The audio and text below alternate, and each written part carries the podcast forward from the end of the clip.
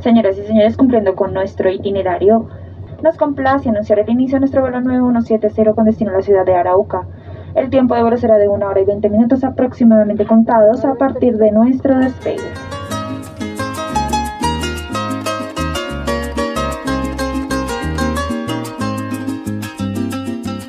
Yo diría más que nada porque se den la oportunidad de, darse cuenta que Arauca no es como lo pintan. Arauca, tierra soñada por el sol. Arauca, mil gracias por la canción. A rienda suelta cabalgan mis emociones, buscando en ti la más bonita inspiración. Y efectivamente, Arauca no es como la pintan, o por lo menos como nos la han pintado a muchos colombianos con el paso de los años, sobre todo en los años más recientes, porque desafortunadamente cuando hablamos del departamento de Arauca y de su capital, que lleva el mismo nombre, no siempre recibimos las mejores noticias. Por eso, este reconocimiento que quiero hacer el día de hoy, no solamente a un personaje que tuve la oportunidad de conocer, sino una tierra que pude caminar, que durante días pude disfrutar y que hoy viene a la memoria para que también ustedes la conozcan.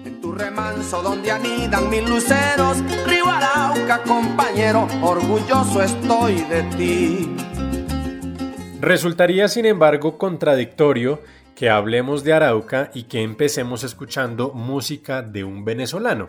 Estamos hablando de Reinaldo Armas, un cantante que quizá muchas generaciones conocen en Colombia, sabiendo que es venezolano, pero que hemos querido y adoptado hasta tal punto en el que a veces incluso llegamos a dudar acerca de si es del uno o del otro lugar. Pero ¿por qué es tan apropiado escuchar a Reinaldo Armas? Porque hablar del departamento de Arauca hasta cierto punto también es una mejor manera de entender el país vecino. Estamos hablando de Venezuela. Y es que, para de una vez ubicarnos, Arauca está justamente en el extremo oriental de nuestro país, hace parte de la región de la Orinoquía y limita por el norte y por el oriente con Venezuela mientras que al sur tiene los departamentos de Bichada y Casanare y al oriente tiene el departamento de Boyacá, por lo que no es un lugar cualquiera para haber nacido y para vivir ahí. Así que dejemos que sea Jason Sánchez Díaz, un joven de 30 años que nació en esta tierra, para que sea él quien nos diga qué es nacer y vivir en Arauca. Bienvenidos a la ciudad de Arauca. Para su información, la temperatura local es de 29 grados centígrados. La verdad me ha, parecido muy, muy, muy, bonito, ¿no? Dentro de lo que cabe, más allá del, del estigma en el que estamos a nivel del país, ¿no? Pero en lo personal me parece muy bonito, me gusta mucho Arauca, quiero mucho Arauca, entonces, no, me encanta.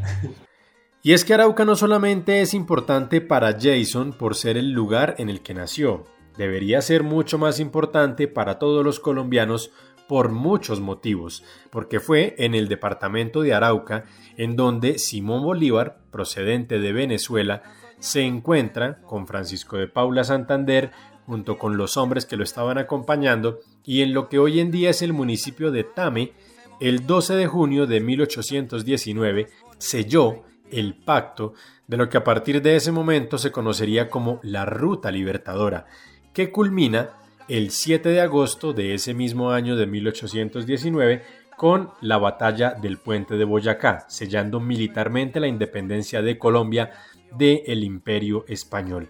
Así que desde el punto de vista histórico, Arauca también tiene mucho que ofrecernos. Pero, pese a esto, Jason considera que hoy en día Arauca todavía no tiene el suficiente desarrollo. El tema del no progreso por parte de de lo que ya se conoce acá en Arauca, ¿sí? como los de los agentes armados, ¿sí? al margen de la ley, el que los gobernantes que tenemos lamentablemente no le aportan tampoco al departamento, los gobernantes, lo que todo el mundo dice, simplemente se dedican a ellos a, a guardarse para ellos y no para invertirle y, y hacer que, que el departamento crezca. Un desarrollo que desafortunadamente, y como lo está diciendo nuestro personaje el día de hoy, está muy ligado también a la corrupción.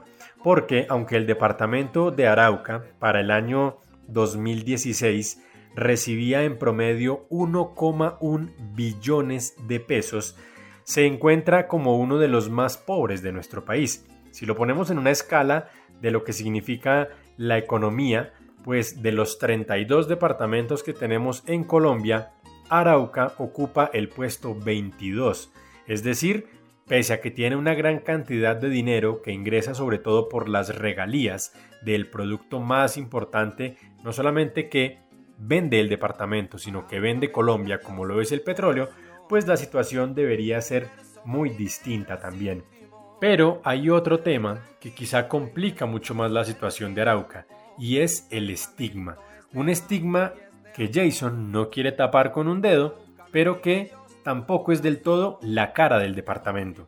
Lo que pasa es que, por lo menos a nivel de, del país y en otros lugares, como nos ven a nosotros, es como que vivimos atrincherados en nuestras casas, ahí sí. No, pero acá es netamente tranquilo a comparación de unos tiempos atrás. Yo recuerdo que de niño era muy duro, era muy duro. Tanto así que uno podía ver las personas eh, desde al frente de su casa disparándose y demás, porque era mucho más complicada el tema de la violencia. Un estigma que tiene mucho que ver con las desafortunadas situaciones de orden público que ha tenido que vivir el departamento de Arauca. Para nadie, quizá en Colombia, es un misterio que en los últimos años, meses, semanas e incluso días, las noticias que siempre recibimos de Arauca no son las mejores, y tienen que ver desde hace muchos años con el control territorial. Hace algunas décadas ejercido o luchado por las extintas FARC, por el ELN, los paramilitares y en este momento por las disidencias de las FARC, todavía por el ELN e incluso también con la delincuencia civil, una delincuencia civil a la que se acusa de actuar en Colombia pero esconderse en Venezuela. Lo mismo que se dice de los grupos armados ilegales que para pasar de un lugar a otro simplemente tienen que atravesar por el río Arauca, un río que no solamente es importante como fuente de abastecimiento, sino que genera también otra relación bien particular, y es la que existe entre el departamento de Arauca y Venezuela. Yo, yo nací en esta ribera del Arauca vibrador soy hermano de la espuma, de las garzas, de las rosas.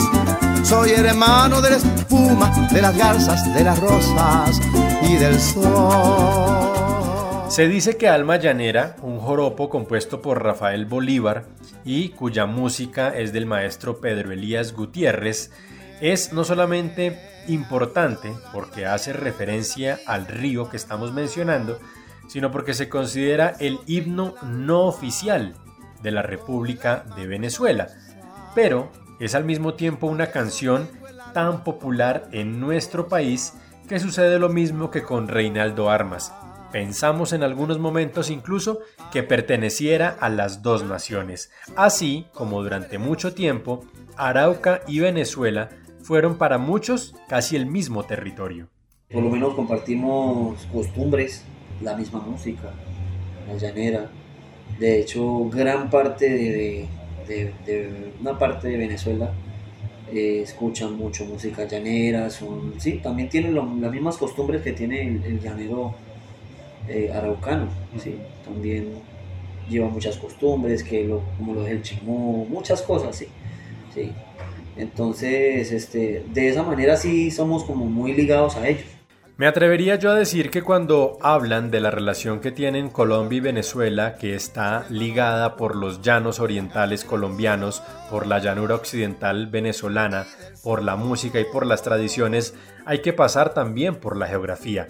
Recuerden que cuando aterrizamos aquí nos dijeron que la temperatura promedio era de 29 grados centígrados, la misma temperatura que se tiene pasando el río Arauca. Las características en la forma de vestir, de hablar, la manera de ponerse el sombrero, de montar a caballo, de utilizar cotizas, de comer carne y de vivir en este ambiente son prácticamente los mismos entre araucanos y venezolanos. Y la relación llega a tal punto que durante algunos periodos de tiempo los habitantes de un lado o del otro de la frontera dependen mutuamente y tienen familiares tanto en uno como en el otro lado del río. Una frontera que desde hace algunos años, por asuntos burocráticos, políticos y que se alejan de la realidad de los habitantes de Arauca y de Venezuela, se mantiene cerrada. Y una frontera que al mismo tiempo se está convirtiendo en los lugares en donde la delincuencia se está escondiendo. Pero volvamos a nuestro personaje, Jason, a quien conocí justamente por su oficio, el de tatuar, algo que lleva haciendo desde hace aproximadamente ocho años, pero a lo que se dedica de tiempo completo desde hace cuatro. Y es porque para el araucano, para el llanero recio, hasta hace muy poco el tatuaje no era muy bien visto. Aún todavía en algunos lugares no es bien visto el tatuaje a pesar de que estamos más modernizados, por llamarlo entre comillas. Y si la actividad del tatuaje no era muy bien vista en el departamento de Arauca, ¿a qué se dedicaba Jason antes de tatuar? Estudié lo que fue recursos naturales y seguridad minera energética, que pues a uno le vendía siempre la idea de, trabajar en caña limón. Estudie para que entre a caña limón, pero pues no, si no había un padrino o la rosca, pues obviamente era muy difícil muy difícil ingresar. Pues así como le pasó a Jason, quizá le sucede a muchos habitantes de Arauca, en donde la expectativa familiar se centra en trabajar con la empresa de petróleos, que es el primer renglón en la economía del departamento de Arauca, seguido de la ganadería, la agricultura, los servicios y el comercio.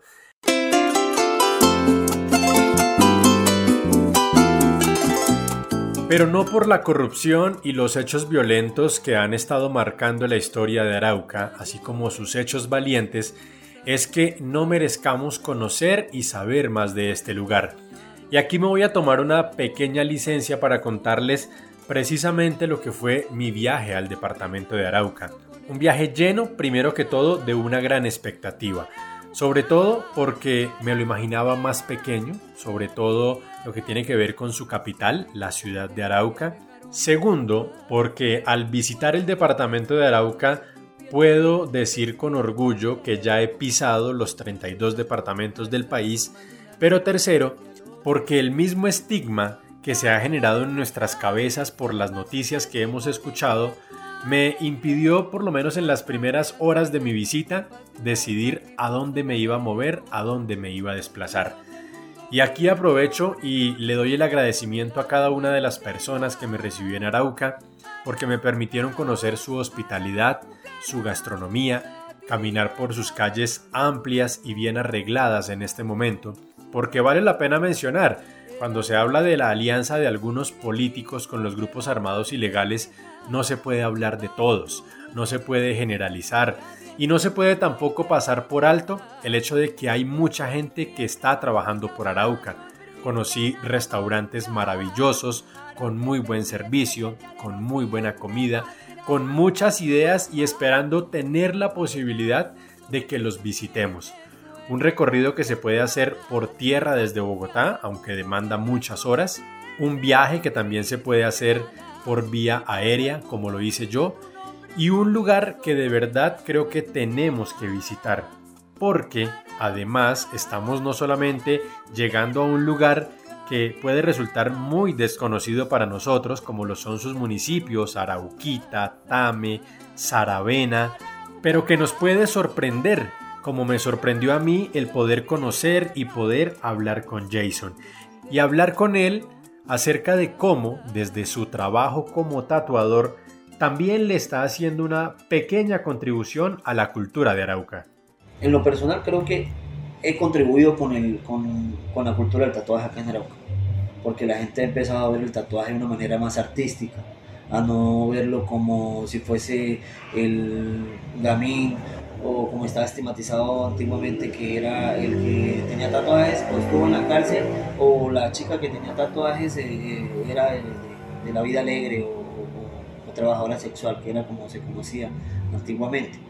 No ya hoy en día pues el tatuaje se ve lo ven de una manera totalmente diferente. Que sí hay gente todavía muy conservadora sí que pues no les parece pero pues uno trata de ir cambiándole un poquito, de a poquito se le va a ir cambiando la, la ideología a la gente.